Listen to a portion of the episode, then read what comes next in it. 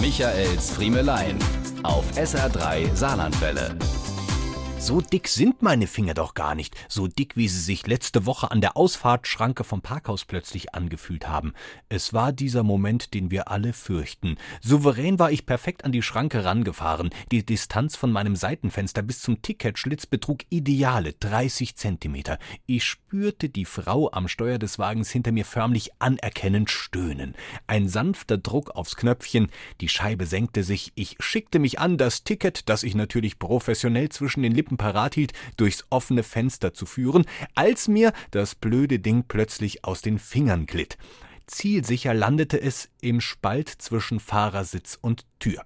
Schlagartig spürte ich meinen Puls an den Schläfen. Sofort tauchte die linke Hand ab, um nach dem Kärtchen zu suchen. Aber offenbar waren meine Finger zu dick. Jedenfalls scheuerten sie unangenehm zwischen Sitzpolster und dem rauen Plastik der Türverkleidung hin und her.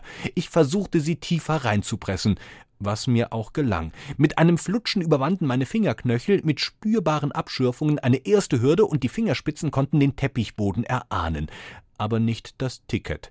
Offenbar war es durch mein Drängen weiter unter den Sitz gerutscht. Zwei Autos hinter mir erbarmte sich der erste nette Saarbrücker und hupte. Jetzt sollte es doch schon gleich besser gehen. Ich tastete, ich fühlte und ich fand aber nicht das gesuchte Ticket, sondern nicht gesuchte Münzen. Ich ließ sie links liegen und tastete weiter. Inzwischen hubte auch der nächste Fahrer in der Schlange hinter mir. Ich tastete weiter und fand etwas, das sich wie ein Haargummi anfühlte, meinen Personalausweis, den ich vor zwei Jahren als gestohlen gemeldet hatte, und drei angetrocknete Pommes. Was ich nicht fand, Sie ahnen es, war natürlich mein Parkticket. Wenn man näher drüber nachdenkt, ist es fast nicht zu glauben, dass das Verlieren eines Parktickets zu den demütigendsten Momenten Momenten eines ganzen Lebens zählen kann. Wer mich aber dabei beobachtet hat, wie ich unter immer lauter werdendem Hupen auf, unter und um den Fahrersitz drumherum Yoga-Figuren gemacht habe, die bis dahin noch nicht einmal existiert hatten, der wird erahnen können, wie sehr selbst ein sehr, sehr starkes Selbstbewusstsein binnen weniger Sekunden schwinden kann.